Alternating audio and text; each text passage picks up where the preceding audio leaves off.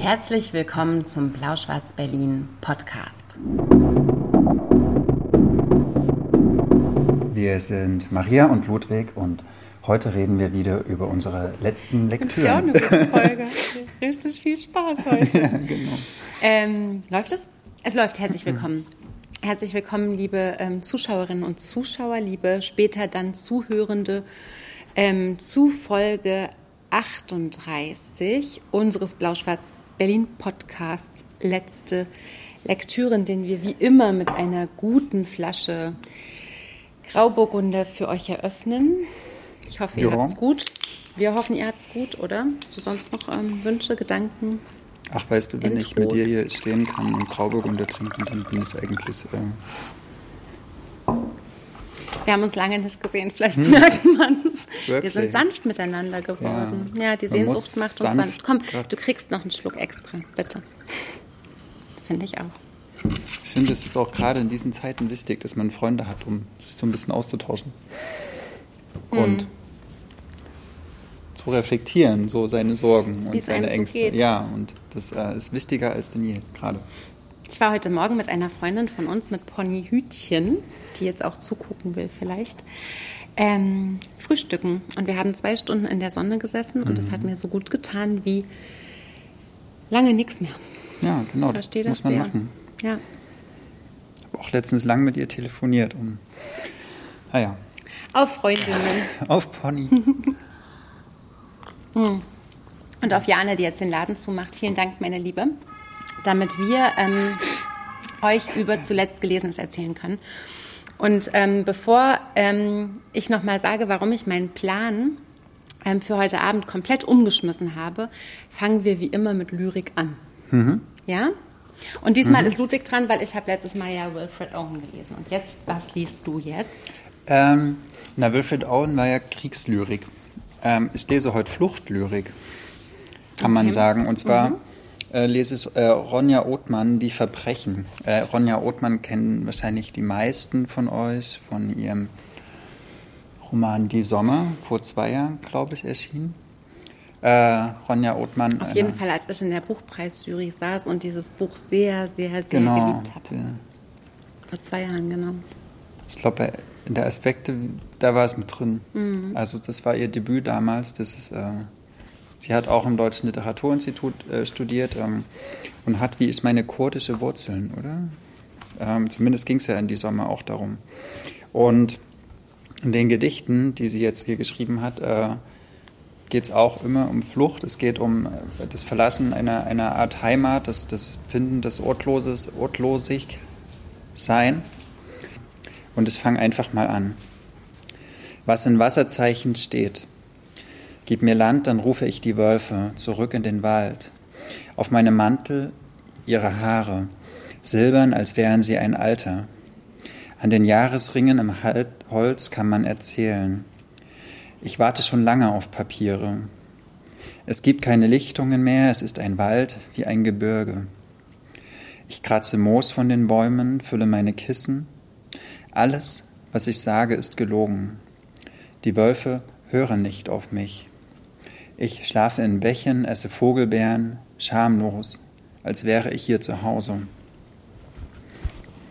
Also ich stelle mir die ganze Zeit eine Person vor, die eigentlich, oder eine Personengruppe, die im Wald ist und die irgendwie zwischen zwei Orten, wo sie sein könnte, eigentlich so dazwischen mhm. gefangen ist. Und es musste so an die äh, an die syrischen Geflüchteten an der Ukraine, äh, an der weißrussisch-polnischen Grenze denken oder mhm. an die, natürlich jetzt auch an die, in der, die ukrainischen Geflüchtete, aber dabei gibt es auch noch diese anderen, die halt aus Syrien meinetwegen auf der Balkanroute sind oder sowas. Also ich finde, vor diesem ganzen, in diesem ganzen Ukraine-Konflikt mhm. vergessen wir eigentlich, dass auch in Syrien seit zehn Jahren Krieg herrscht und ähm, das, das ist also dadurch, dass die Ukraine so viel näher ist, sind uns auch diese Geflüchteten so viel näher. Dabei sind diese Schicksale aber, aber ähnlich. was ich auch feststelle, mhm. ist, dass dadurch, dass uns bewusst wird, wie viel näher uns das jetzt ist und wie viel aktiver vielleicht jetzt viele auch ähm, helfen wollen, dass es eben auch so ein großes Versäumnis von uns allen eigentlich bisher war, das nicht zu sehen. Und ich, mhm. ich sehe gerade auch so ganz viel,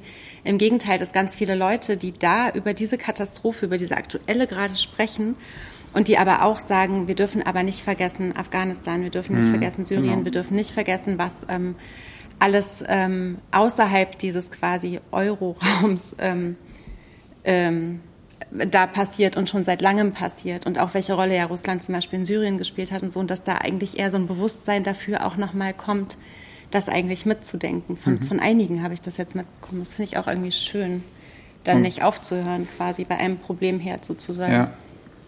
Und gerade Ronja Othmann, die äh, ja kurdische Wurzeln hat, den, die, also ein, ein, ein, eine Volksgruppe, eine Ethnie, die die nie ein eigenes Land hatte und immer angegriffen wurde, egal ob in Afghanistan genau, oder in Irak. Kurdin, das genau. Wort ist mir gerade nicht eingefallen. Und die immer auf der Flucht sind und denen ihr Existenzrecht immer abgesprochen wurde und die keine Lobby haben und die keinen Sitz im, im UN-Sicherheitsrat haben und nirgendwo so. Da gibt es niemanden, der da vor großen Auditorien stehen kann und für Frieden ähm, plädieren kann, weil denen das generell abgesprochen wird, ein eigenes Land zu sein. So. Und ähm, das ist, hat nochmal eine besondere Dringlichkeit, finde ich, dadurch ihr Schreiben und eine besondere Wichtigkeit. Hm. Ich lese noch eins, okay? Mhm.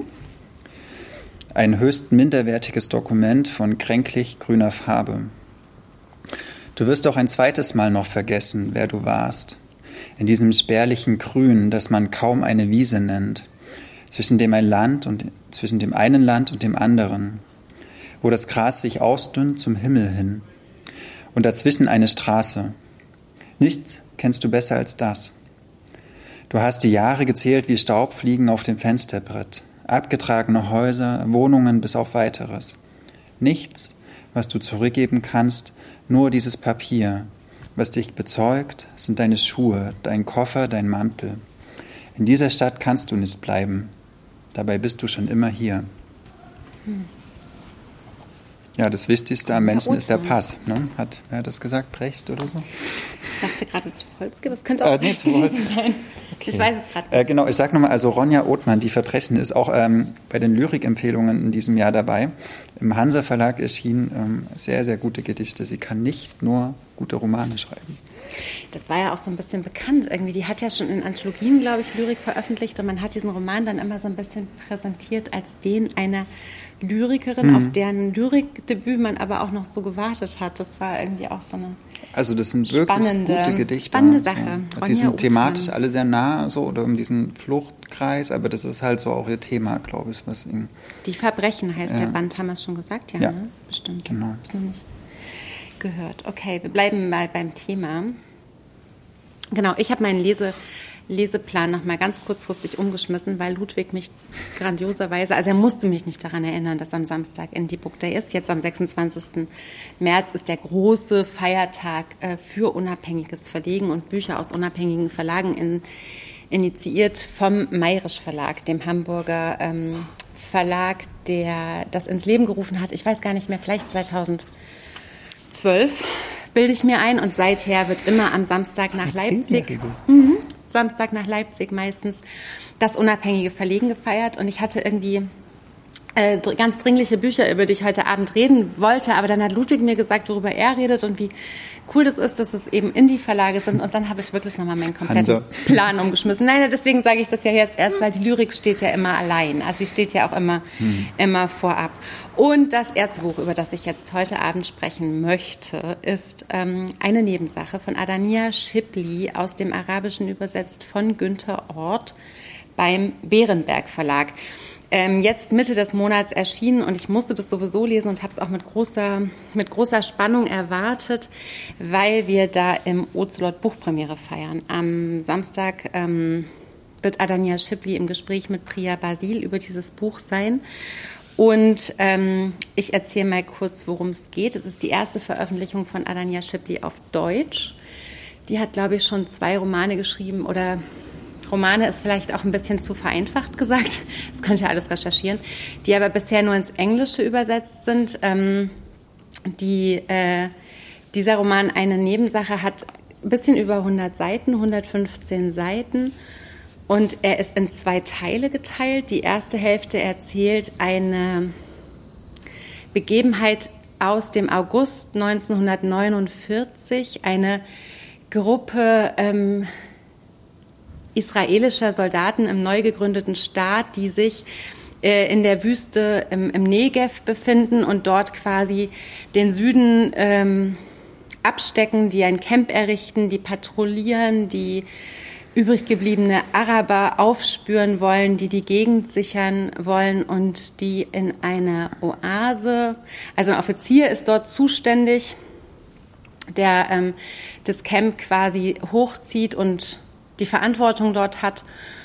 Und ähm, in einer Oase finden die bei einem Patrouillengang eine, eine Gruppe Araber mit Kamelen, die dort irgendwie rasten. Ähm, die Männer werden alle erschossen, das Mädchen, was dabei ist, wird. Ähm, die israelischen Soldaten mh. erschießen die. Mh. Okay.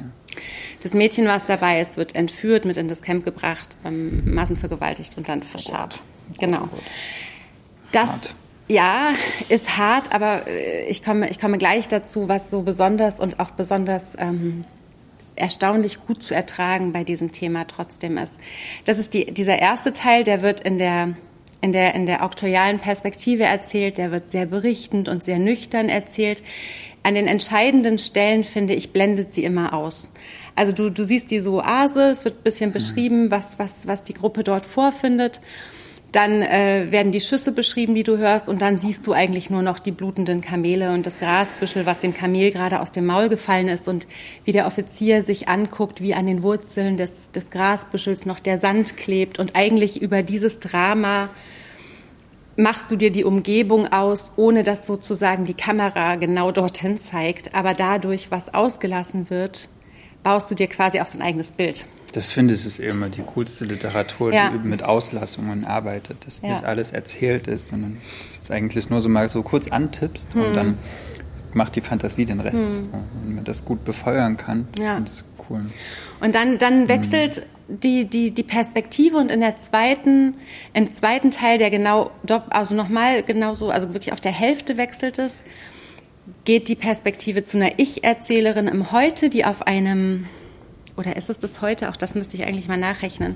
Aber die Lektüre ist wirklich noch ganz frisch und ich will mich noch ganz intensiv damit beschäftigen. Aber die also jetzt kommen wir bei einer Ich-Erzählerin raus, die im, im heutigen Ramallah quasi äh, in einem Zeitungsartikel diese Begebenheit liest, eher wie eine Randnotiz, aber eben diese Nebensache wahrnimmt, dass das Ganze an ihrem Geburtstag vor 25 Jahren passiert ist. Und das lässt die nicht los. Also das bringt sie dazu, dass sie unbedingt rausfinden will, was damals wirklich passiert ist. Und, und sie sagt, dass sie quasi sich auf die Suche nach einer Wahrheit begeben will und mit einer Angststörung im Gepäck und Panikattacken und einer ganz großen Unruhe, aber dann auch wieder einem ganz unverständlichen Mut macht sie sich auf den Weg über gesperrte Zonen in israelisches Gebiet, wo sie eigentlich recherchieren will, wo sie eigentlich gar keine Pässe hat, um dort äh, sich aufzuhalten.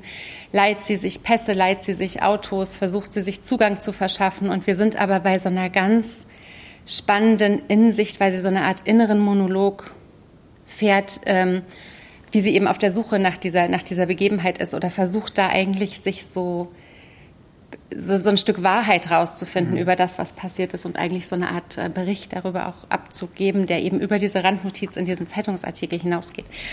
Das ist sprachlich total auf, regend, finde ich, weil es eben so viel auslässt mhm. und weil es sich. Ist auch super dünn. Es ist also super dünn und es erzählt aber, was ich gesagt habe, auch zum Teil unfassbar genau. Also zum Beispiel wird dieser Offizier im ersten Teil von irgendeinem giftigen Insekt gebissen. Dem schwillt eigentlich die ganze Zeit das, das Bein an. Das fängt an zu pulsieren und zu stinken und vor sich hin mhm. zu faulen. Und in diesem Ganzen wird ganz, ganz konkret beschrieben, was eigentlich aber auch an anderen Stellen passiert. Aber auf das Große wird quasi mit Absicht nicht geblickt und dadurch, dass halt nicht dahin geblickt wird, erkennt man trotzdem ganz, ganz viel. Und das finde ich ein super, super spannendes, sprachlich total gelungenes Experiment. Und ich bin ganz gespannt, was Adania Shipley dazu auch noch erzählen wird am Samstag. Hast du was vermisst beim Lesen oder? Ja, ähm, jemand, der mir noch mal mehr erklärt dazu. Also ich habe gedacht, ich müsste jetzt eigentlich sofort Wikipedia aufmachen. Wie mhm. war das mit der Staatsgründung Israel? Wo, wo ist der Negev genau? Ähm, ist das mit diesen Sicherheitszonen? Diese Protagonistin im zweiten Teil, ist das heute? Ist es vor zehn Jahren? Also die ist 1974 geboren, diese Protagonistin, wie die Autorin übrigens ja. auch. Aber wann spielt es eigentlich? Und dass ich das gar nicht sagen konnte, weil mir diese Gegend irgendwie so fremd ist und weil es natürlich auch so eine, so eine archaische Landschaftsbeschreibung ist, dass man es war jetzt auch nicht von einem Handy die Rede oder so, es war von einem Auto die Rede. Und ich fand das immer so ein bisschen zeitlos und mhm. habe da gedacht, da, aber ähm, also da war ich neugierig. Ansonsten war ich froh, dass sowas thematisiert wird, gerade durch so eine Auslassung, so eine große Geschichte aufmacht. Und es ist halt ein Kurzroman. Es ist mhm. eigentlich eine Novelle. Und dafür fand ich es äh, absolut ausreichend. Ich hätte das nicht äh, detaillierter beschrieben haben wollen. Und ähm, das arbeitet aber trotzdem sehr nach. So. Interessant. Ja, Ehrenberg Verlag hat man hier auch schon an der Stelle. Sehr, sehr schön gemacht, finde ich. Also ist mir gerade, es mhm. fällt immer wieder auf, was sie für gutes Papier haben und für guten Satz. Und mhm. das ist äh, also handwerklich sehr gut. Es gab mal vor ein paar Jahren, da hat ähm, Stephen Uli Königreich der Dämmerung mhm. geschrieben. Da geht es auch darum, wie sozusagen, was Sezession, die. Ne? Genau, beim Sezession, was die, ähm, was die Jüdinnen und Juden nach 1945, nach der Befreiung, wie die das geschafft haben, eigentlich diesen Staat Israel aufzubauen und wie die dann auch von Deutschland äh, nach Israel gekommen sind und so diese ersten drei, vier, fünf Jahre so. Ich finde, das ist so eine, zumindest in meiner Geschichtsbildung, ein absolut blinder Fleck gewesen. So. Mhm. Das war dann irgendwie, die, die Nazis waren weg, dann haben sich alle um Deutschland gekümmert und irgendwann war Israel da. Mhm. So. Aber das, was es da so dazwischen gab und was es zum Beispiel auch für Verbrechen der mhm. äh, der Israelis so gab an der arabischen Bevölkerung. So. Dass das, Soldaten äh, halt auch Soldaten irgendwie, das, das war auch so diese, diese, diese, dieser mhm. krasse Moment im Vergleich zum Heute ähm, oder, oder im, im Hinblick auf das, was gerade so passiert und auf das Wort Krieg und diese ganze Aktualität, die so ein Buch plötzlich hat, weil alle von Aufrüstung sprechen und von Mobilmachen oder sowas, ja. Und dass Soldaten eben das ist so mein erster Impuls zu denken, ah, Soldaten sind alle gut, wenn sie Israelis sind. Hm, das ist ja so ein, so, ein, so ein, Wille, den ich haben will eigentlich, ja. Auch oder 1967, so das sind ja so krasse hm. Massaker passiert. Ne? Also, und sie ist eben eine, ähm, die das beurteilen kann und die, die geschichtlich auch damit verbunden ist. Und ich habe auch so gedacht, wie viele Palästinenserinnen habe ich in meiner Leseliste und war ganz hm. entsetzt, dass ich wirklich ganz schlimm überlegen musste. Also es mir gar nicht viele einfielen. Und ähm, finde das deswegen so ein tolles und, und wichtiges Buch einfach. Und glaube, dass die Blitz gescheit ist. Ich glaube, das macht sehr Spaß, dir zuzuhören. Wir streamen das live, nur mal so am Rande. Adania Schippi, eine Nebensache. ja. Jetzt du. Jetzt ich ich finde das immer schön, wenn, wenn man ein Buch liest oder so ein, ein, paar Bücher liest und dann merkt man so, wie die miteinander kommunizieren. So, das passiert mhm. ja immer wieder. Ne? Also je mehr man liest, desto mehr äh, Geplapper ist da im Hintergrund. Mhm. So. Weil das noch weil, mitläuft, genau, was man weil man denkt, ah, in dem Buch hat, hat der sowas gesagt, das passt total gut zu dem und so. Und ähm, weil ich jetzt gerade so Gedichte vorgelesen mhm. habe. Ich will eine ganz kleine Passage lesen und dann erzähle ich, brauchst es. Sprache war kein Lager von Wörtern, sondern ein Mechanismus. In einer Welt ohne Teufel geschah ein Ereignis, das sich aus den Gesetzen dieser Welt nicht erklären ließ. Jedes Gedicht ändert die Gesamtheit der möglichen Gedichte. Jedes neue Beispiel ändert die Spezies. Reicht schon. Mhm. Ähm, ich finde so dieses, dieses Hinzufügen von, also meinetwegen diese, diese ähm, was Wilfred Owen gemacht hat, diese Kriegsgedichte. Auf einmal sind alle Gedichte anders, nachdem diese Gedichte mhm. geschrieben wurden. Das fand ich einen total schönen Gedanken dass wir durch das Hinzu Hinzufügen von, von Text, von Sprache den Blick auf alles ändern können. Ähm, und diesen, dieser kluge Gedanke ja. äh, ist, äh, kam von Kaschka Prüler, die hat die Eistaucher geschrieben. Ähm, die haben wir hier schon mal besprochen mit mhm. ihrem Debütroman. Der, der rote Affe oder nee, nur roter Affe. Roter Affe. Ähm, den ich damals sehr, sehr gelobt habe, sehr gut fand. Sie ist auch eine DLL-Absolventin, wie äh, Ronja Othmann auch. Ähm, genau, nun hat sie ihr zweites Buch geschrieben, wieder im Residenzverlag. Das sieht, äh, ich habe das, das äh, gammelige Leseexemplar, weil das bei mir, das war mit in Leipzig. Ähm, so sieht das, das schicke Hardcover aus. Genau, und da geht's eigentlich um eine Figur Iga. Das ist eine Schülerin in einem so einem katholischen Elite ähm, Gymnasium, die war IGA, IGA genau, mhm. das ist die Abkürzung für was Längeres. Ähm, und die war schon auf vielen anderen Schulen. Ihr Vater ist so ein reicher polnischer Geschäftsmann und das spielt aber in Deutschland. Genau, und, und sie ist schon von ganz vielen Schulen geflogen und muss es jetzt auf dieser Schule eigentlich schaffen, weil wenn sie es da nicht schafft, dann muss sie irgendwie mit ihrem Vater zurück nach Polen und das mhm. will sie nicht. Äh, ihr Lieblingshobby ist mit dem Longboard fahren, da, fühlt, äh, da fühlt sie sich immer total wohl und das ist so für sie wie Surfen durch die Welt und die ist so eine, so eine Figur wie, keine Ahnung, so wie ein Engel und Joe oder sowas. Also so eine, so eine ähm, irgendwie ablehnende und gleichzeitig dadurch so anziehende Punkerin. So, äh, mhm. ähm, so was Hartes, die, Genau, ja, genau. So, vielleicht noch ein bisschen mhm. so Emo, wenn man es böse sagen würde, aber auf eine schöne Art. Und, und die äh, freundet sich mit so ein, zwei AußenseiterInnen an. Da ist noch so ein Ras, Ras, äh, eigentlich Rasputin. Mhm. Ähm, der eine ganz krasse Psychose hat, der sieht immer Müllberge so. Und wenn er in seinem Zimmer sitzt, sieht er überall um sich herum Müllberge wachsen und, und Stimmen in seinem Kopf. Und der ist ganz dick und isst die ganze Zeit Schokoriegel und sowas. Äh, und die verbünden sich. Und da gibt es noch eine dritte, ähm, Jessie oder ähm, Jessica, die bildschön ist ähm, und der eigentlich alle zu Füßen liegen mhm. und die sich aber mit diesen vermeintlich so Freaks oder sowas so zusammentut. Und dann, und dann zeichnet Kaska, Kaschka Prüler so den Weg, wie die so, ich würde mal so sagen, 10., 11., 12. Klasse so mhm. sich so annähern. Und dann gibt es eine unglaublich attraktive Französischlehrerin, in die sich äh, Iga ein bisschen verliebt. Und dann gibt es aber auch was zwischen Iga und Tessie. Also es ist so eine Art, ja. Schweres Coming, coming Ja, so eine, so eine, eigentlich ein bisschen eine Schulgeschichte. So. Mhm. Also was so in der, in der, ist ein bisschen auch Club der Toten Dichter mäßig, weil mhm. dann gibt es nämlich noch zwei. Es gibt den schönen Sebastian und den Rielke Rainer. Die sind aber, die sind eigentlich so eher so sehr anerkannt in der ganzen Gruppe. Und die gründen zusammen eine Gruppe, die nennt sich die Avantgarde. Mhm. Äh, so. Und da lesen die sich immer Gedichte vor und sowas. Und das hat mich dann schon sehr auch an ähm, ja, Club der Toten Dichter erinnert. Und das geht, wird aber noch krasser, weil die haben dann auch so Initiationsriten. Dann muss die ähm, Iga mal so im Winter in so eine Kletterwand hochklettern mhm. ohne ohne Seil und alles, also saugefährlich.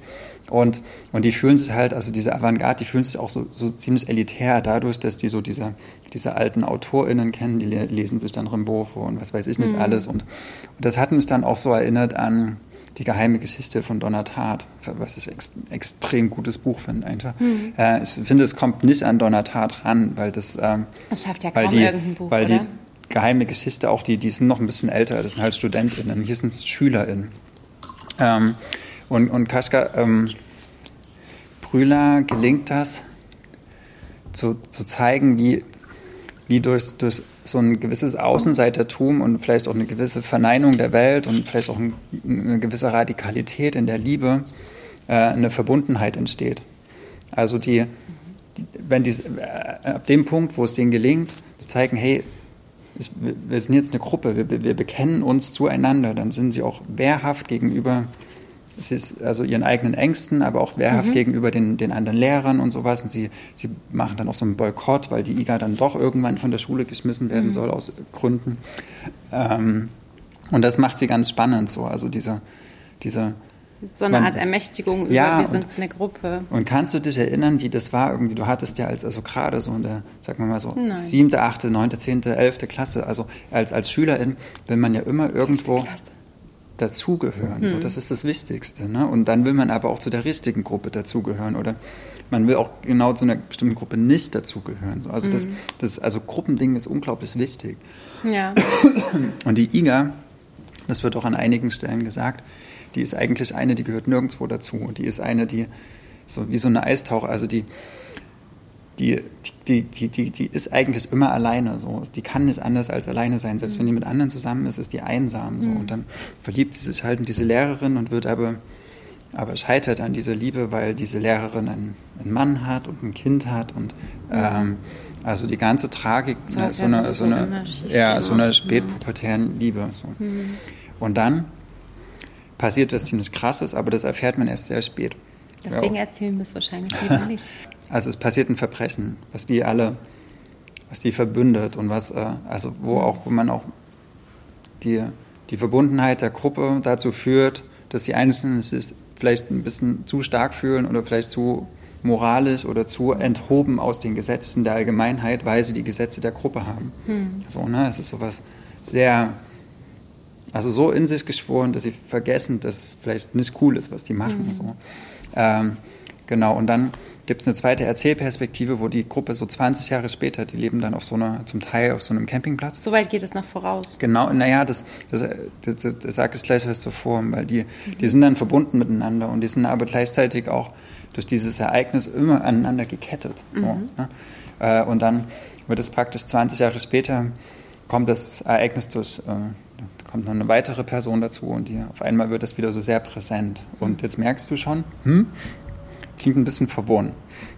Oder also ich fand es zumindest, weil sie. So wie du es erzählst, dachtest du, okay, schon Genau, also ich habe es vielleicht jetzt stringenter erzählt, als es mhm. im Buch ist. Also, weil es, es bringt immer, also die Kapitel fangen auch an. Das ist äh, genau das erste Kapitel ist neun, das zweite ist eins, das dritte acht, das vierte zwei. Ah, okay. Also das ist so, das, das so, ist so gegeneinander, ist gegeneinander erzählt und irgendwann okay. gibt es halt ja so ein Finale. Und ich habe ziemlich, also die, sie versucht ziemlich lange nicht zu erzählen, was eigentlich mhm. das ähm, Verbrechen ist, oder was? Das Verbrechen mhm. ist und was die auch so zusammenhält. Und ich finde, ein bisschen zu lange. Also ich hätte mir es eher mhm. gewünscht, dass, also dass man es ein bisschen als Leser eher an die Hand nimmt und ein bisschen die Erzählung doch ein bisschen zugänglicher macht. Also es ist oft sehr kryptisch oder so sehr geheimnisvoll. Aber das ist interessant, weil das ist ja. oft das, was du eigentlich äh, Büchern auch so ja. ankreidest, mhm. wenn Autorinnen genau. nicht darauf vertrauen, dass du es schon verstehen wirst und dir alles so erklären, mhm. dass du mhm. eigentlich denkst, hey, ja trau mir doch auch was zu. Und da, was ist schlimmer? Genau, also das ist die Gratwanderung. Du mhm. darfst nicht zu, zu, viel erzählen, aber auch nicht zu wenig. Und hier, mhm. sie springt zum Teil zwischen den Perspektiven, wo ich auch nicht wusste, wer erzählt eigentlich mhm. gerade. Mhm. Ähm, weil es sind mehr oder weniger ja, drei, vier, fünf erzählende Perspektiven, wenn ich es richtig äh, verstanden habe, in verschiedenen Zeitebenen. Ähm, und manchmal auch relativ kurz wo, man, wo ich nur mal mhm. kurz drin bin und nicht so richtig verstehe. Und es wird die ganze Zeit erzählt, ja, es ist irgendwas passiert. Und so richtig auserzählt wird aber dieses eigentliche Ereignis nicht. Es aber hält dich das am, am, am, am dabei sein, dass du herausfinden willst, was dieses Verbrechen jetzt war und dass du quasi da so detektivisch vorgehst und sagst, du willst das aber also am Anfang, also ich hatte schon so einen Punkt, wo es gesagt hat, jetzt komm doch mal, also jetzt will ich gerne mal irgendwie auf das nächste Erkenntnislevel stoßen. So, ne? Ähm, mhm. Aber was mich dann dran gehalten hat, ist ihre Sprache, mhm. die auch wirklich gut, also die hat wirklich, also habe es eben vorgelesen, mhm. so ein Beispiel, das sind, das sind echt tolle Sätze und sie hat eine, ein unglaublich zugängliches Erzählen. Mhm. Ähm, aber sie hat so ein, ich glaube, sie hat sich so ein Konstruktionsprinzip ausgedacht, so eine ganz bestimmte spezielle Architektur, wo die verschiedenen Erzählstränge so ineinander liegen äh, die, die eventuell, wo ich sage, ein bisschen an, an Architektur gestorben, mhm. wobei sie hätte Material viel mehr vertrauen können. Aber ähm, vielleicht wollte sie auch genau dieses, dieses, ja, ne? diese, so die, genau stilistische die, Ebene. Ja, oder das so ein bisschen, ähm, also wie als wenn man so ein paar Stützpfeiler im Haus baut, die man eigentlich gar nicht bräuchte. Aber es ist jetzt ihr zweiter Roman, ne, ja. wo ich auch oft finde, der ist dann manchmal auch deswegen einfach schwierig, ja. weil mhm. die dann ja auch so häufig so mit diesem Vorteil, wir haben jetzt schon einen geschrieben und jetzt müssen wir da irgendwas draufsetzen oder auch irgendwie so, so ein Goodie beilegen. Ja. Und das könnte dann auch so ein Fall sein. Also zum Schluss habe ich es gern gelesen, aber es hat zwischendurch war es manchmal so, vielleicht war es auch nicht konzentriert genug. Ich bin eh gerade nicht so gut konzentriert, muss auch hm. zugeben. Hm. Also mir fällt es gerade schwer, so alles so schöner. zusammenzuhalten. Ähm, aber zum Schluss war ich dann wieder Fan. Also die kann mhm. einfach gut erzählen. So. Mhm. Äh, und die hat auch eine Agenda. Also es ist nie mhm. nur erzählen um des Erzählen willen, sondern es geht halt immer auch um, oder in dem Fall um um sowas machen eigentlich Gruppen, wie, wie, wie funktionieren Freundschaften und natürlich diese äh, völlig un unkommentiertes, queeres Erzählen immer, was ich bei ihr eh mhm. total toll finde. Und dann hat sie aber auch so, so sprachliche Bilder drin, wie das mit diesen Eistauchern oder sowas, also wo nochmal so eine metaphorische Ebene reinkommt. Genau, das ist schon, schon ein gutes Buch. Kaschka die, Brühler. Die Eistaucher von Kaschka Brühler im Residenzverlag. Ich meine, ein österreichischer Verlag. Mhm. Ne? Unabhängig. Aus, aus Salzburg und Wien. Unabhängig, meine sehr verehrten Damen und Herren, ist das Thema unserer heutigen Sendung. Wir lesen unabhängig. Königin der Überleitung. So gut, Maria. Mhm. Prost. Und um das ähm, fortzusetzen, habe ich gestern noch ruckzuck wirklich ein ganz großartiges Buch gelesen. was immer so schnell? Nee, ich lese nicht schnell. Doch. Ich lese, nee. Ich, ähm, hast du mal gepostet, wie viele Seiten du immer, und dann hast du gesagt, ja, jetzt bin ich Seite 350 und mhm. dann auf Seite 550. Aber ich, ich, lese nee, ich lese, lese, relativ klassisch so eine, so, eine, so eine 50 Seiten in der Stunde manchmal auch nur 40. Aber bei Singe ich tanzen die Berge von äh, Irene Sola. Also sie war heute da und hat ihren Namen gesagt, okay, weil sie war signieren. Und sie hat so ein merkwürdiges, als würde man das im Spanischen Irene nennen, aber im Katalanischen, aus dem es übersetzt ist, sagt man so Irene Sola. Also wie Irena. Aber sie hat es so schön gesagt, das kann ich auf keinen Fall äh, wiedergeben, weil ich auch kein Katalanisch spreche. Aber ich sage jetzt mal, es heißt Irene Sola. Singe ich tanzen die Berge aus dem Katalanischen übersetzt und zwar ganz, ganz großartig von Petra Zickmann. Und das ist ein Buch im neu erschienenen, nee, es stimmt nicht, er ist nicht neu erschienen ähm, oder gegründet, aber er ist mir jetzt irgendwie erst aufgefallen. Er ist noch relativ jung, der Trabanten Verlag. Ähm, der, ich glaube, ich weiß gar nicht, was die vorher gemacht haben, aber ein bisschen Lyrik, glaube ich. Das ist jetzt das erste. Der, der du? Ja, der Verleger hat sein, er hat begonnen, sein Verlag mit dem Lyrikband von sich selbst. Ja, und das ist hm. eigentlich was, wo ich so, Fabian, Fabian, Fabian Leonhardt, wo Fabian ich immer sofort skeptisch werde und deswegen werde ich auch nicht müde zu sagen, dass er hiermit bewiesen hat, dass er wirklich richtig, richtig ernsthaft, großartig nicht nur verlegt, sondern auch ein sehr, sehr gutes literarisches Gespür hat. Denn Spanien, äh, meine sehr verehrten Damen und Herren, zu denen ja quasi die katalanische Sprache, ich glaube, die würden das nicht gerne mögen, dass ich sage, es gehört dazu, aber irgendwie. Ähm, ähm, also die, die Autorin ist in der Provinz Barcelona geboren. Ähm, ist ja auch Gastland der, der Frankfurter Buchmesse in diesem Herbst. Also wir werden sowieso uns mit Literatur aus dem Spanischen, aus dem Katalanischen und es gibt, glaube ich, noch mindestens eine weitere Sprache, die da relevant ist. Baskisch. Ja, ja, genau. Ähm, auseinandersetzen müssen. Und der Verleger, ja, kommt dir vielleicht noch ein hat jetzt quasi mit diesem Roman bewiesen, dass er ein unfassbar ernstzunehmender, sehr, sehr literaturbewanderter ähm, Mensch ist. Denn dieses Debüt gehört tatsächlich, ich habe das wirklich, wirklich freudig gelesen. Also ich habe gedacht, ich lese da mal rein und mir war klar, wenn das mich nicht reinzieht, dann habe ich heute genug andere Bücher, über die ich reden könnte. Wird es halt keine Indie-Folge, aber es hat mich so in den Bann gezogen. Die Geschichte, die erzählt wird, ist eigentlich, das ist ein bisschen schwer zu erzählen. Ich würde sagen, es ist die eines pyrenäischen Dorfes, aber eigentlich auch die einer Familie, die dort in diesem Dorf wohnt. Es wird aber aus vielen verschiedenen Perspektiven über mindestens mehrere Jahrhunderte immer mal wieder eine andere Stimme kommt ins Bild und ersetzt quasi so ein Puzzleteil, bis du am Ende quasi ein wirklich komplexes Bild dieser Familie bekommst. Das sind relativ kurze, überschaubare Kapitel und immer sprechen andere Figuren und dann erkennst du eben Figuren in dieser Passage wieder, über die gesprochen wird, die dann die nächste äh, Passage erzählen. Und dann kommt ähm, noch eine ganz andere Stimme dazu. Und du erkennst eben Figuren wieder. Also es fängt irgendwie im ersten Kapitel an, da wird der Bauer Dominik, während er versucht, ein, eine Kuh hat sich in einem Stacheldrahtzaun verfangen, ganz klassisch, ne, Schwanz, alles festgefuckelt mhm. und sie will ihn da, er will sie da befreien und wird vom Blitz erschlagen. Und das ist der quasi, Bauer der Bauer wird vom Blitz erschlagen. Nee, der Bauer natürlich. Okay. Und das ist ein großes Drama, weil zurück bleibt seine Frau und seine Söhne und dann wird aus unterschiedlichen Perspektiven erzählt, was mit der Frau, was mit den Söhnen passiert, wie die Söhne auf die Welt kommen, wie die Söhne sterben ähm, was mit den Bauern eigentlich passiert ist. Das Interessante ist, diese erste Passage, in der dieser Blitzeinschlag erzählt wird, wird erzählt aus Sicht der Gewitterwolken. Ach, die diesen Blitz quasi Toll. in diesen Bauern schicken und sich auch mega freuen, weil ihnen da was richtig Schönes gelungen ist. Ein sehr schönes Gewitter gewesen. Und dann hat er da so gestanden. Ja, aber eigentlich nicht so richtig gemein, sondern es ist wirklich schön. Es gibt ähm, ganz viele Menschen, die sprechen. Es gibt ganz viele ähm, aktuelle, also lebende Menschen, die sprechen. Es gibt aber auch tote Menschen, die sprechen. Eine Gruppe von Frauen, die quasi ähm, wie so Hexen auftauchen. So natürlich sehr Faust inspiriert und mhm. die dann irgendwann unter den Baum scheißen, an den sie aufgehängt wurden. Vor mehreren Jahrhunderten wahrscheinlich. Und du erkennst dann quasi, es ist quasi so, ein, so, ein, so, eine Geschichte der Hexenverfolgung in dieser Gegend sozusagen.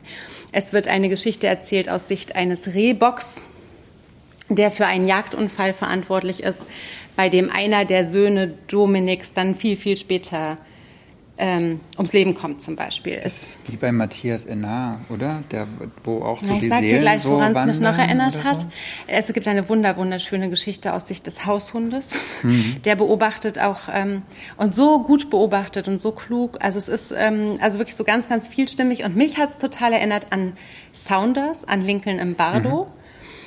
Von Frank Heibert übersetzt, aber da sprechen ja quasi nur die Toten. Da hast du quasi diesen vielstimmigen Chor, aber trotzdem ist es sehr, ähm, sehr einheitlich, weil es alles Seelen sprechen, äh, sind, die da sprechen. Und hier musst du halt immer wieder denken, sind es Menschen, sind es Tote, sind es lebende Menschen, ist es gerade aktuell oder ist es, in welchem, in welchem Zeitalter dieses Pyrenäendorfs befindest du dich quasi?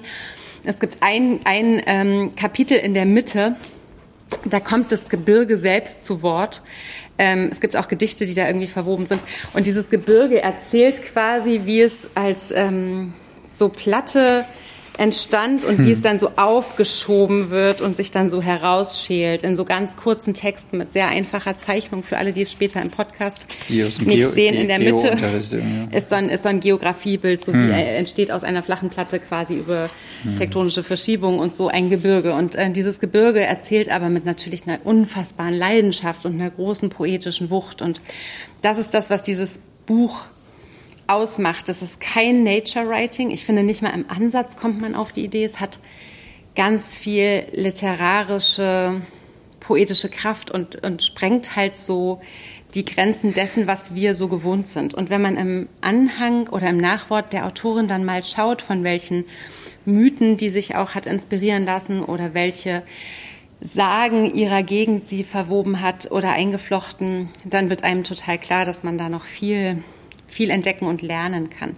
Ähm, aber ich habe es super gern gelesen. Man kommt auch ganz schnell rein. Wusstest du immer sofort, wer da gerade erzählt oder wie? Oder weil das ist ja dann auch die. Nee, ich habe auch bei den Kunst Figuren eine ganze Weile gebraucht, immer bis ich verstanden habe, wie die zusammenhängen. Also es ist auch kein hilfreicher Stammbaum zum Beispiel hinten dran oder so. Ja, auch schwierig, oder? Also zwischen Gebirge und Hund und. Mm. Das stimmt, aber zumindest die Familie ist ja schon stringent. Aber dann ist es irgendwie so, dass da auch, ähm, dass da auch queere Liebesbeziehungen zum Teil stattfanden und ich dann irgendwie immer so überlegen musste, warte mal, ist der gerade in seinen eigenen Bruder verliebt? Und ich dann immer nie so richtig sicher war, eigentlich, wer da gerade wie verbandelt ist. Ähm, aber es war gar nicht so entscheidend für den Fluss, weil du schon gemerkt hast, die sind verbunden und wenn sich dann so ein Puzzlestück an den richtigen Ort geschoben hat, dann war man es auch, dann war es auch, auch perfekt. Und ähm, genau, ich habe also mich viel von der Sprache treiben lassen. Petra Zickmann, habe ich schon gesagt, ne, hat Mhm. äh, großartig übersetzt aus dem Katalanischen. Das ist eine ganz äh, schöne, satte, also dem, dem, dem Text angemessen süffige Sprache, ohne dass es so verschwurbelt, sondern es ist so eine, ich fand es ich fand's großartig erzählt. So eine ganz soghafte, märchenhafte Fülle hat es irgendwie. Aber mal angenommen, ist jetzt ein Leser, der sich gerade nicht so gut konzentrieren kann. Hm? Mhm. Also der vielleicht auch nicht die ganzen Bezüge so immer sofort auf dem Schirm hat oder so oder so ultra aufmerksam ist, weil er die ganze Zeit rumschwirrt in seinen Gedanken und bei den Nachrichten ist oder so. Geht das trotzdem? Kann ich mal kurz?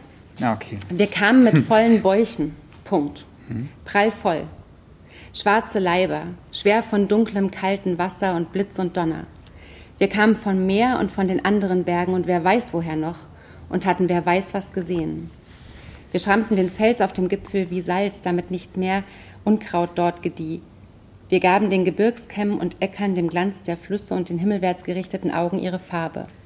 Als die Tiere uns kommen sahen, verkrochen sie sich in ihre Höhlen und zogen die Köpfe ein oder reckten die Schnauzen und witterten den nahenden Geruch von feuchter Erde. Wie eine Decke breiteten wir über uns, äh, wir uns über sie alle. Also ich finde, es hat was, das keine Konzentration erfordert. Sprachlich Weil es, über die Sprache so funktioniert ja. es so intuitiv, dass ich das Gefühl hatte, Quatsch mit Soße, du fängst es an zu lesen und bist sofort drin. Im Gegenteil halte ich das ja für ein Buch, das du sehr gut lesen kannst, wenn du eigentlich Konzentrationsschwierigkeiten hast, Ah. wenn du schwer in Bücher findest. Obwohl ich es jetzt, vielleicht habe ich es im Gegensatz zu dir verworrener erzählt, als es ist. Weißt du, du hast es stringenter erzählt, als es geschrieben ist, und ich, Ich habe es verworrener erzählt, als es geschrieben ist. Aber ich finde, Ent, du entwohnen und du hast ent, entstringentisiert. ent, entstringentisiert. Du bist schnell drin. Vielleicht geht es auch gar nicht so um die Handlung an sich, sondern eher so Genau, um das- Estelchen ja. sagt auch gerade, sie hat es gelesen, als sie sich nicht konzentrieren Ah, okay, konnte. cool. Also so wirklich gar nicht. Das Buch hat sehr geholfen. Und Mhm. deshalb, ich hätte mir das nicht angetan in dieser kurzen Zeit, wenn es mich Ja. gefordert oder angestrengt hätte. Es hat mich nicht unterfordert oder ich dachte so, oh, es ist ein easy, easy read oder gar nicht. Aber es hatte was toll Soghaftes. Ja. Soll ich dir mal leihen? Wenn, dann kauf es mir. Singe ich tanzen die Berge von Irene Sola Titel. aus dem Katalanischen von Petra Zickmann. Ähm, das stimmt, wobei ich ja immer auch an äh, The Hills Are Alive denken muss und ähm, macht ja nichts. Hm. Das ist jetzt Rad ganz neu erfunden, aber Ja. es sind schöne neue Speisen. Und es ist tatsächlich, na, es ist tatsächlich auch aus einem Gedicht, was auch dort auftaucht. Und wenn man dann an dieser Stelle ist, wo dieses Gedicht vorkommt, Von Fabian Leonard. Nee, nee, nein. Du bist gemein. Sagt einer der Söhne des vom Blitz getroffenen Domenico, äh, wird dann Dichter als Erwachsener. Also es kommen auch so ein paar Gewaltsachen vor, wo man also sich so klar wird, da wird eine Familie zum Beispiel in ihrer Wohnung überfallen und dann wird irgendwie dem, dem Mann in den, in den Kopf geschossen und das überlebt der aber und ist danach aber wirklich auch ähm, echt beeinträchtigt und da denkt man auch, vielleicht sind das auch so Überfälle, vielleicht sind das irgendwelche Gewaltgeschichten, die vielleicht mit der Gegend zusammenhängen, die jemand besser versteht oder anders liest, wenn er eben sich mit katalanischer Geschichte und Literatur beschäftigt hat. Spannend auf jeden Fall. Man äh, bleibt da dran. Ja. Jetzt, mein lieber du. Ich habe Bücher aus dem März Verlag gelesen, mehrere sogar. Das ist ja dieser neue, super Ähm, wieder aufgetauchte. Genau, die Älteren von euch, ich weiß gar nicht, ob wir ZuschauerInnen haben, die noch den alten März Verlag kennen. I don't Ähm, think so. Den gab es früher mal, ich glaube, der wurde Ende der 60er gegründet von Jörg Schröder und Barbara Kalender. Von, genau, von Friedrich Merz, das ist so ein CDU-Verlag. Ähm, und die hatten Habt ihr keine Weingläser? Nein, haben wir nicht. Müssen wir? Immer die wesentlichen Fragen hier im Podcast. trinken aus den richtig guten Ikea-Gläsern. Ja, und wir trinken einfach viel zu viel. wir trinken nicht genug, finde ich. Ähm, der März Verlag, der hatte immer ein, super krasses Marketing. Also die, die waren immer so anders als alle anderen Verlage. Das hat man gesehen. Das, ähm, hier, ich zeige mal so ein klassisches Cover. Es gibt hier Leute, die kennen den Märzverlag. Und genau. Und die hatten sehr feministische, sehr radikale Literatur immer und haben das auch finanziert, dadurch, dass sie pornografische Literatur verlegt haben. Ähm, und irgendwann ist der, haben die aufgehört zu verlegen. Jörg Schröder, der Gründer, ist vor zwei Jahren gestorben und ähm, jetzt hat Barbara Kalender, die den schon früher gemacht hat, und ähm, Richard Stoiber, der früher bei Mattes und Seitz war, ähm, haben sich gemeinsam zusammengerauft, haben sich entschieden, den äh, wirklich diese Verlagslegende, also wenn ihr euch auch so mit Verlagsgeschichte oder sowas, äh, lest mal Siegfried oder so. Also äh, es ist wirklich, wirklich spannend, was der März Verlag in den 70er und 80er Jahren so äh, gemacht hat. Und ich interessiere mich sehr für Verlagsgeschichte. Ich finde es immer spannend, wenn Leute, wie Leute auf diese Wahnsinnsidee kommen, auf diesen, also das ist eigentlich, man muss schon ein bisschen irre sein, um einen Verlag zu gründen. Ähm, genau, und ähm, deswegen fand ich das jetzt sehr interessant, dass die sich halt neu gegründet haben. Und äh, habe so zum Beispiel gelesen, da fehlt er, ich wollte noch dieses Dönerbuch haben, äh, von Valérie Solanas, Manifest der Gesellschaft zur Vernichtung der Männer, also das Scam-Manifest, oder geht es darum, dass die Männer wirklich äh, total, ähm, eigentlich, sie spricht denen das Existenzrecht ab. Ähm, Valérie Solanas ist diejenige, die Andy Warhol erschossen hat, oder das zumindest versucht hat. Ähm, aber über dieses Buch rede ich jetzt nicht. Das ist, äh, das ist eine geile Satire. Das darf man, glaube ich, nicht so richtig ernst nehmen. Dann haben die ein Buch äh, rausgebracht, äh, die Kulturgeschichte des Döners.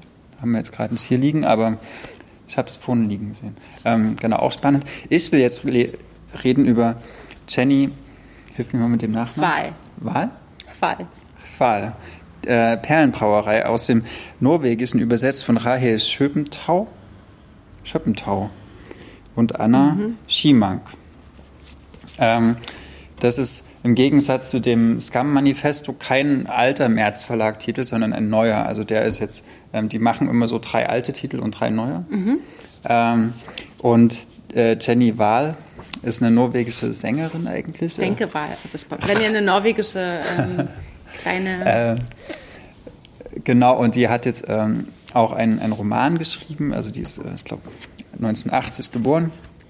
Und in diesem Roman geht es um eine Johanna, mhm. die äh, in einen Ort als Studentin, also so als Austauschstudentin oder so zum, wie so eine Art, ja, Auslandssemester geht, der heißt Airborne. Den, ich habe mal geguckt, ähm, den gibt es nicht wirklich. Nee, ne? Aber es klingt ein bisschen wie Melbourne oder sowas. Also ich habe so gedacht, das ist auf jeden Fall in Australien. Und es ist, eben, also Johanna, habe ich schon gesagt, dass es eine Norwegerin ist? Ja. Okay, genau, es ist eine, also, hm, ich vorausgesetzt, eine Norwegerin mit kurzen blonden Haaren, die halt nach irgendwie Airborne, was halt eventuell Australien ist, äh, was aber auch dieses ähm, I burn, also oder Air, also ich brenne oder ich bin geboren, also dieses I, Air, ähm, die sprechen das ein bisschen anders, die Australier. Ja, also eventuell auch entsprechend der Name dieser Ort. Genau, und sie geht dahin, um Biologie zu studieren. Mhm. So, und dann wird am Anfang so beschrieben, wie äh, war so klassisches Erstsemester, ne? Okay, man, man geht mit dem Rucksack in ein Hostel und geht erstmal gucken, sucht sich eine Wohnung oder ein WG-Zimmer, geht zu diesen mhm. Ersti-Veranstaltungen, äh, überlegt ja, wie mache ich meinen Stundenplan, was sind so die Vorlesungen, die ich besuchen muss und es beschreibt sie alles und dann kommt sie in so eine alte Brauerei. Also sie findet so einen Zettel, ja, suche Mitbewohnerin. Äh, und dann geht sie dahin und bewirbt, oder bewirbt sich da halt. Und wenn man so äh, erst die Semester ist, dann nimmt man ja wirklich jeden Strohhalm, den man nehmen kann, mhm. um irgendwie ein WG-Zimmer zu bekommen, weil niemand will dich. Ne? Das, du bist so ziemlich das letzte Glied der Nahrungskette. Und ähm, Genau, und, und da liest sie halt diesen Zettel, dass da eine Frau in so einer alten Brauerei eine Mitbewohnerin sucht. Und diese alte, äh, diese Frau heißt Carol. Und die wohnt in dieser Brauerei, man muss sich das so vorstellen, wie so ein eigentlich, wie ein verfallenes Fabrikgebäude oder sowas. Okay. Und da hat sie so ein paar Gipskartonplatten eingezogen, die aber auch keine Decke haben. Also man das ist, halt so ein Schuhkarton mit oben. Genau, ja, genau. Also oder wie so ein Impfzentrum oder sowas. Ne? Mhm. Ne? Also äh, und da okay. zieht sie, da zieht sie ein. Und dann wird so beschrieben, naja, wie sie, wie sie auch alles hört von dieser Carol. Ne? Also nicht nur, wie, die hört nicht nur, wie die Carol sich abtrocknet oder sowas, oder wie sie sich bewegt in der Decke irgendwie, also wie die, die Bettdecke auf ihre Haut schuppelt. Schuppelt, das hört sie. Also die ist so äh, akustisch hypersensibel, diese, ja. ähm, diese Johanna, Johanna oder ähm, und sie hört auch sämtliche Geräusche, die mit Verdauung zu tun haben. Ja. So, was an mehreren Stellen auf eine, würde ich schon fast sagen, quasi erotische Art beschrieben wird. Also wie dieser gelbe Strahl dann und alles Mögliche. Mhm. So, das, ähm, das war am Anfang, habe ich gedacht, okay, krass, das wird selten beschrieben, sowas in der Literatur, so die Erotik des, des Auf Toilette gehens. Ähm, Wenn du das so sagst.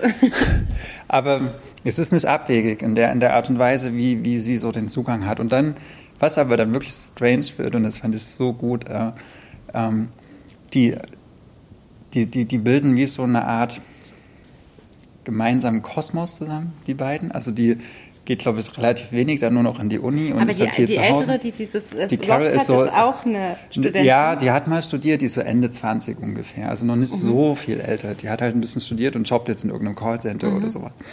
Ähm, und und ist aber sehr hilfsbedürftig und verwandelt sich auch manchmal so ein bisschen. Und dann. Was? Ja, also die, die, die, die schläft dann so auf der Stelle ein und wird dann so ein. Mhm. Äh, ja, so ein Ding irgendwie. Mhm.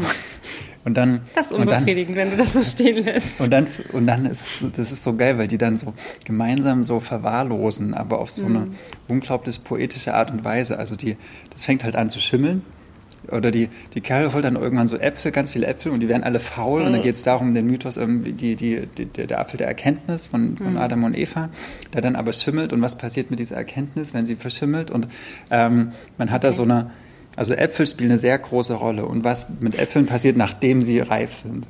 Äh, und wie sie, wie, wie, sie riechen, äh, was sie, was sich für so, so Schimmelpilze drauf bilden. Und dann kommt, dann kommen wir so den, auf den Kern der Sache, nämlich, ähm, es geht um die Erotik des Myzels.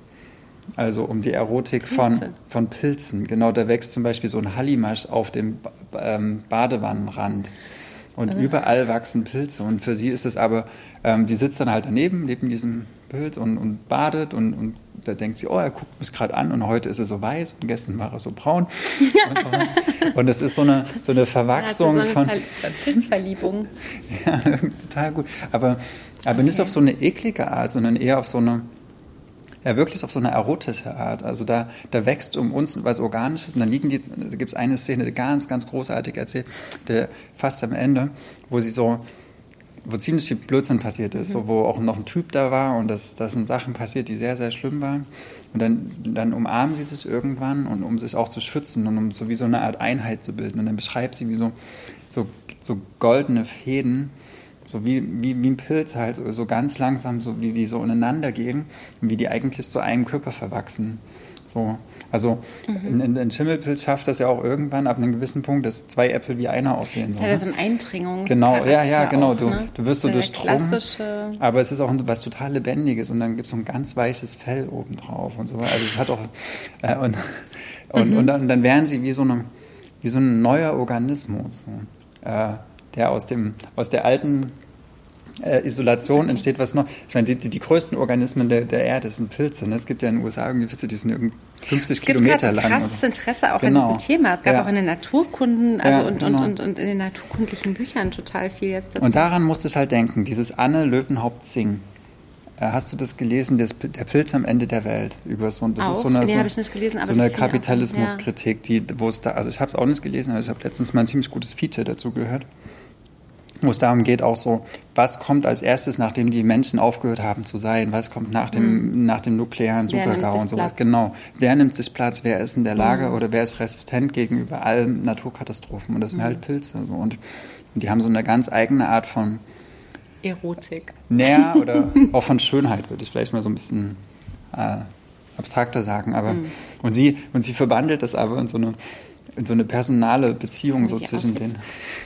Äh, mhm zwischen diesen beiden Frauen und die, also diese, diese metaphorische Ebene, okay, wir, wir sind jetzt verbunden durch was, was eigentlich mit, mit Verwesungen und sowas zu tun, zu tun hat. Ähm, und gleichzeitig ist es aber was unglaublich Lebendiges. Ne? Also klar ist der Apfel tot, aber darauf wachsen halt tausend andere Sachen auf einmal. Weißt du, was ich interessant finde? Manchmal ja. fällt es mir auf, manchmal fällt es mir gar nicht auf. Im Original ist das Buch 2009 erschienen. Das finde ich immer so spannend, weil ich manchmal denke, was, was auch so interessant ist, dass es ja dann auch so deutsche Verlage finden muss, so ein Buch, äh, die sagen, hey, wir lassen es übersetzen, hm. wir glauben, dass das was taugt. Und dass es manchmal auch viel mehr Zeit dazwischen ist bei Hiromi Ito, die wir jetzt für den hm. Lesekreis zum Beispiel gelesen haben, ist auch Mattes und Seis, ja, wo ich auch so überrascht war, weil ich das so super modern und heutig fand und dann fast entsetzt war, dass das schon auch 15 Jahre nur, aber das ja. macht in dem, in dem Kontext total viel aus. Und das fand ich total spannend. Und das ist jetzt auch so ein Buch, was wirkt, als hätte es so ein bisschen darauf gewartet, dass sich jemand traut, das zu machen. Oder aber das ist, ja, aber ich finde das, also hat es ja auch vorhin so gesagt, was ein bisschen die Tradition des, des Märzverlages ist. Ähm, hm. Auch so eine edgy Literatur, die aber auch immer den Hang ins Porno hat. Ne? Äh, und das ist es hier auch, aber es hm. ist eine es ist kein vulgärer Porno, sondern es ist ein unglaublich ähm, kunstvoller Porno. Also eine, auch eine Erotik, der, was ja, was ist Susan Sonntag? Wir brauchen eine Erotik der Kunst. Also um sowas geht es irgendwie. Also die, die feiert auch dieses Abseitige, aber mhm. ohne, dass es irgendwie billig wird. So. Und das, äh, ich meine, hast du Han Kang gelesen, die Vegetarier? Mhm. Ist ja nicht. Doch, das habe ich gelesen. Aber es hat so gedacht, ich glaube, so ähnlich könnte vielleicht auch Han Kang sein. Ja, so dieses, das ist völlig äh, unerotisch. In, in, in, wenn man dann zur Pflanze wird, oder? Mhm. Das, das hat ja so einen Verweigerungscharakter, auch so einen Verweigerungscharakter jeder menschlichen, die will ja auch keine Nahrung mehr aufnehmen, weil die eigentlich tatsächlich nicht mehr auf dem üblichen Weg quasi ähm, verdauen und sich ernähren will und deswegen ja auch eine Pflanze wird, weil das ja alles viel sauberer und viel reiner ist sozusagen. Guck mal. Nein, hör mal. Aber der Schlaf ist voll von Äpfeln, und in der Dunkelheit wird mein Körper langsam in eine Frucht verwandelt. Meine Mandeln schrumpfen zu Kernen zusammen und meine Lungen zum Kerngehäuse. Ich träume, dass weiße Blüten unter meinen Nägeln aufblühen wie unter Eis. Dann brechen sie auf, öffnen sich wie Muschelschalen und im Nagelbett liegen kleine, klebrige Fruchtperlen süß. Das, du willst reinbeißen süß. in diese Wörter irgendwie. Ja. Das, das, das, das, ist so wie eine reife Frucht, diese mhm. Prosa. Und das hat ja was sehr, also diese Analogie zum, hm. finde ich okay. äh, sehr März. Also cool, cool, dass die das gemacht haben. So. finde, das sind echt eine totale Entdeckung. Entdeckung. Jenny Wahl, Perlenbrauerei. Ähm, Ganz klein. Ne? Aus dem Norwegischen übersetzt von Rahel Schöppentau und Anna Schimank. Sag's nochmal für die Podcast-Hörerin. Es hat so ein kleines Format wie so, ein, so eine Größe von einem Inselbändchen, aber dicker. Ja, ich liebe solche Bücher, die, wenn man so, wenn man, wenn man guten, also wenn man so einen, so einen poetischen Mantel trägt, dann kann man kann man den so reintun. Ja, mhm. love it. Man braucht also keinen Aktenkoffer, ja. um es zu transportieren. Ganz, ganz groß.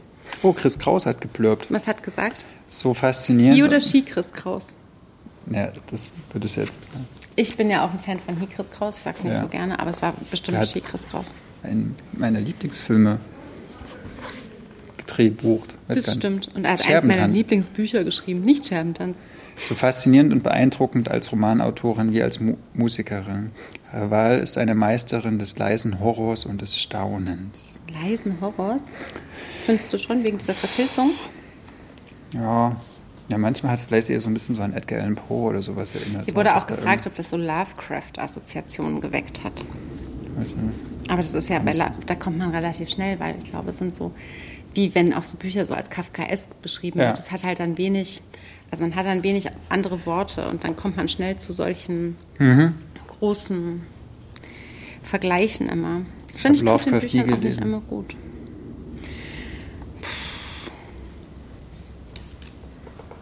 Ich finde Kafka, also hat er irgendwas Erotisches? Kafka was Erotisches hat? Ja. Nee, also, er hat sich viel zu sehr mit seinem Vater beschäftigt. Viel Unbeholfenes auch. Das ist hier wirklich sinnlich. Und es geht um, um die, die Beziehung zwischen zwei, zwei Frauen, die. Queeres äh, sinnliches Pilzbuch. Genau, die Erotik des Myzels. Ich sag's euch, tut euch mal einen krassen Roman an. Weil ich ehrlich gesagt, also wenn wir das jetzt nochmal schnell besprechen, es sieht vom Cover her, es sieht echt trashig aus. Hm. Findest du nicht? Ja, also ich finde. Ja, aber ich finde, das ist Hochliteratur. Man, ja, überhaupt also, nicht die Frage. Also falls man diese blöde Kategorie aufmachen. Muss man, glaube ich, auch nicht aufmachen. Aber ich frage mich dann auch manchmal, warum macht es der Verlag dem Buch dann oft auch so schwer, in dem, also ich glaube, mit diesem, da ist ein Foto drauf von zwei mhm. Frauen, die vielleicht Sex haben oder vielleicht laut lachen. Ich weiß es gar nicht. Man sieht nur ihr Gesicht, aber es wirkt so ein bisschen wie. Sind das zwei Frauen? Ah, das ist auch schon mal eine gute Frage. Das sieht man natürlich. Ich meine, es sind sehr weibliche Zähne. Man weiß es nicht. Man weiß es nicht. Die Nasenlöcher auch. Aber, ähm, aber manchmal finde ich eben, man macht Büchern dadurch dann auch, also man signalisiert ja auch was durch Aufmachung. Das haben wir jetzt ja auch bei den anderen Büchern, finde hm. ich, gesehen. Und Solanas zum Beispiel finde ich total, ne? Da weißt du, das ist ein Manifest. Ja, ja. so. Das finde ich bei Wahl fast eher ein bisschen spannend. Na cool, dann haben wir zumindest die Perlenbrauerei besprochen. Die Absacker. Ich will, ich will eigentlich einmal im Monat ein Buch aus dem Ukrainischen übersetzt lesen. Du auch? Hm? Schön.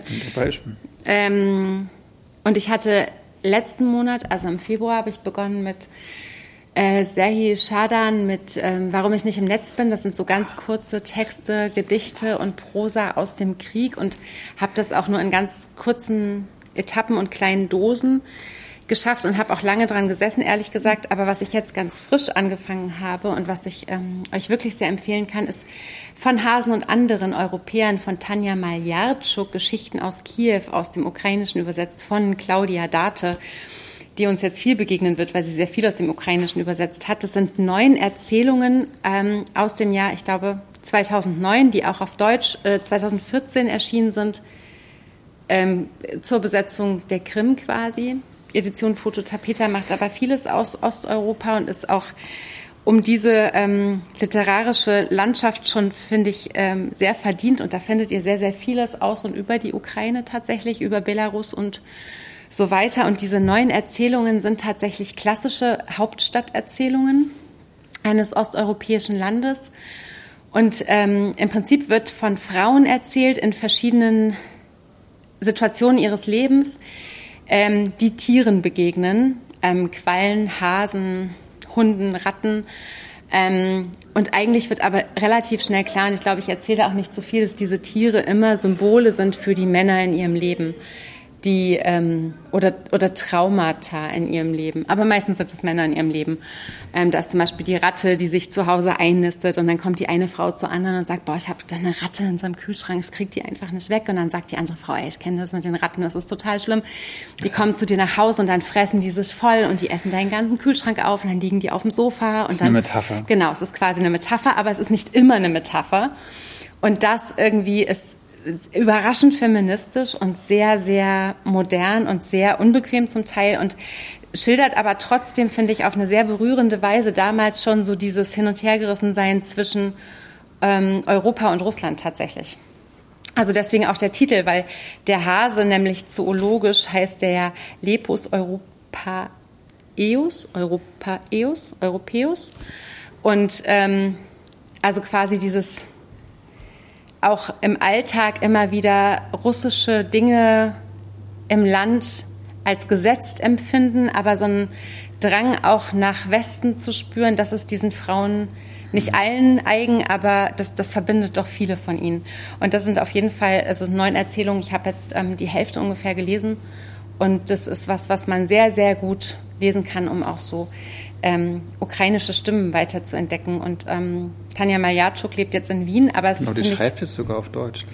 Ja, und ähm, auf jeden Fall eine großartige Entdeckung. Edition Fototapeta, One of the First. Auch. Die hat, glaube ich, 2018, glaube ich. Ja. Mhm.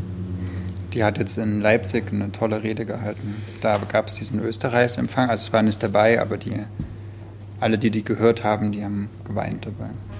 Okay. Ja, das. Absakajos? Ähm, auch.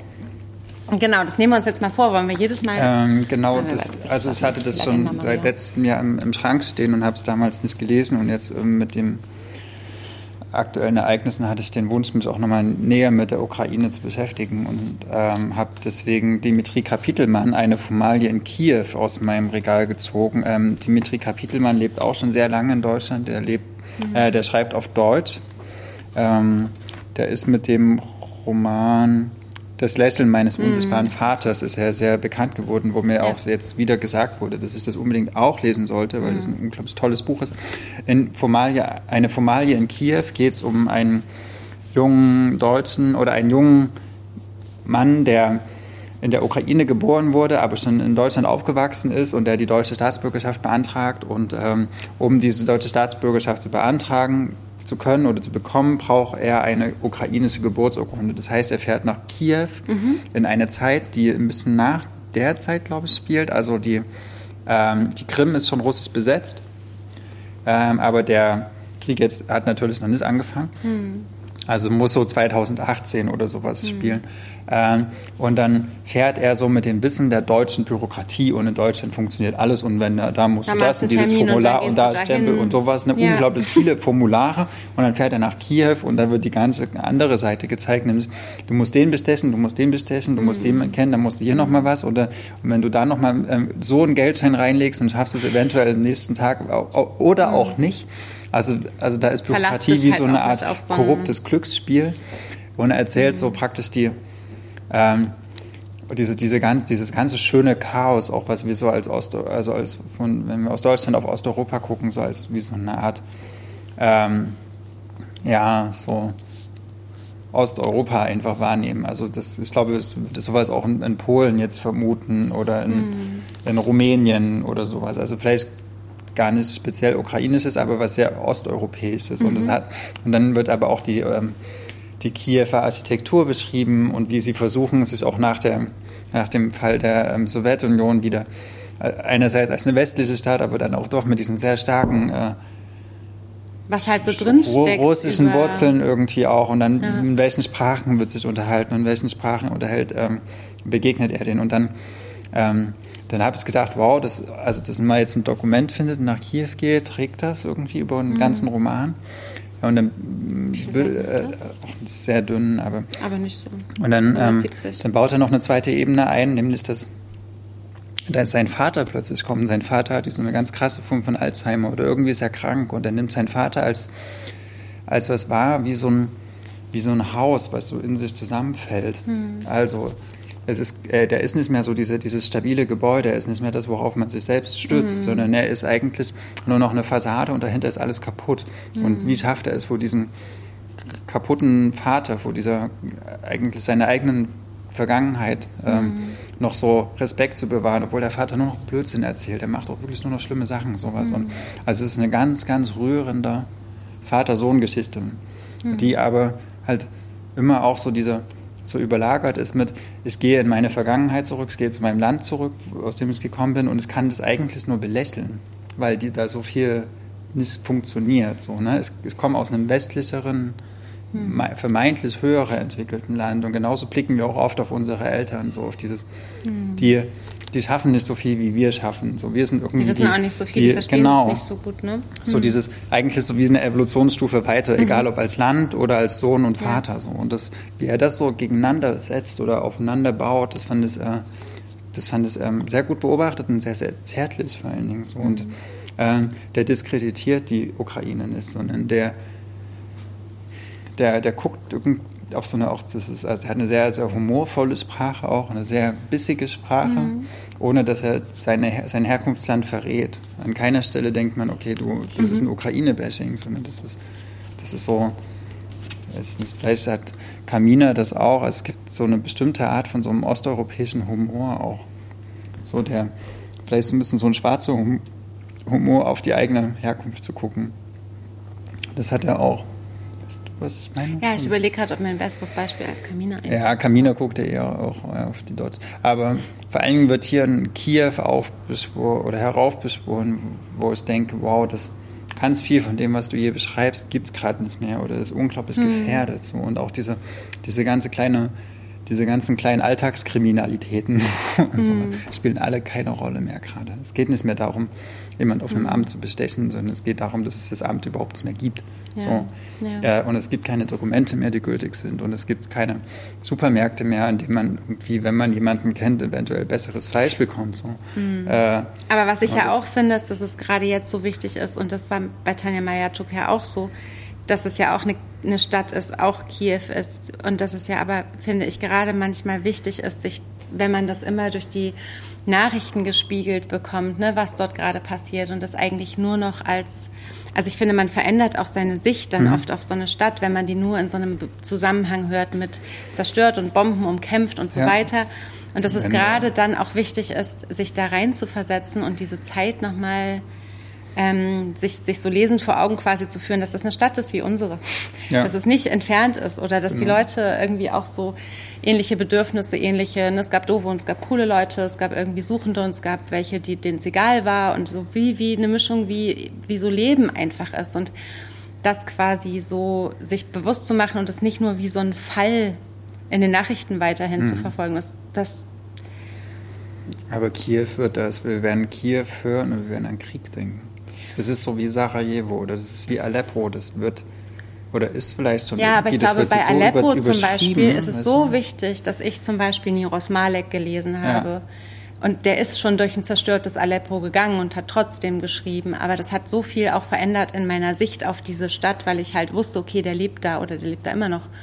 Ähm, und, und, und so ist es jetzt irgendwie auch. Ich will das aus dieser Anonymität von diesem Fall, ich will das aus mhm. dieser, ich, will, ich würde das gerne für mich aus so einer Aktenlage raus. Dass nicht nur Kai Sievers darüber spricht oder Gundula Gause. Ja. ja. ich meine, es ist wichtig, dass sie darüber sprechen, das ist total wichtig, aber ähm, es ist halt mehr als dieses Problem jetzt und es zeigt eben auch, wie die gelebt haben und wie wir auch die Augen vielleicht davor verschlossen haben, dieses ganze Bescheuerte, was wir gerade immer so mhm. denken, ne, dass da längst was gebrodelt hat, was wir nicht wahrhaben wollten. Ja, und, und ähm, der Krieg, den Krieg gibt es halt irgendwie. Und diese Jahren Leute, die da jetzt mhm. auch, die da jetzt auch bedroht sind und die fliehen müssen oder die um ihr Leben kämpfen oder es auch verloren haben, dass das eben Leute sind, über die Bücher geschrieben wurde. Und dass, dass ich das auch irgendwie so, wenn ich jetzt über Buchhandel nachdenke oder über das, was wir machen mit Literatur, dann ist das ja meine Verpflichtung auch mich damit auseinanderzusetzen, ja, wie die über ihr Leben geschrieben haben und das wenigstens zu lesen. Und es ist schlimm genug, dass ich denke dann immer, schlimm genug, dass ich das jetzt erst mache, weil es diesen Anlass gibt. Aber ja. Ja, die Literatur ist ja wie so eine tiefere Ebene, die man noch so einzieht zu diesen ganzen Nachrichten, die man jeden Tag mhm. so fast schon erschlagen. Also ich finde, man muss da auch aufpassen, dass man das sich nicht zu sehr drin verrennt, weil wir müssen ja auch unser Leben hier weiter. Absolut, aber es gibt schaffen. dann auch diesen Impuls zu sagen, oh, ich muss mich da schützen, bla bla, wo ich denke, mh, muss man, da muss man auch vorsichtig sein und es ist schon auch wichtig, sich damit auseinanderzusetzen, aber vielleicht auch eben auf diese vielschichtige Ebene und zu gucken, was gibt es da eigentlich für Erzählungen über das Leben dort. die auch jenseits sind von Mhm. äh, erstens so militärischen Ereignissen und zweitens ähm, diesen, ähm, diesen so sehr krassen Sachen, ja okay, wurden Waisenhäuser bebombt oder sowas und dann werden, die, Mhm. Die, werden die Kinder gezeigt aus diesen Waisenhäusern, aber so dieses, was, was ich glaube in beiden, also was ich jetzt aus deinem Buch so rausgehört habe oder auch hier, das sind einfach genau solche Menschen wie wir. Das So, sind ganz das feministische, ist- das ist spannende anderes. Geschichten, die, die, die, die, die so eine sehr gute Mischung, die auch in Berlin quasi, vielleicht nicht in Mitte, in Mhm. Mitte wahrscheinlich nicht, aber in Berlin ähm, stattfinden könnte, mit aber eben speziellen Problemen, die wir eben nur verstehen, wenn wir lesen.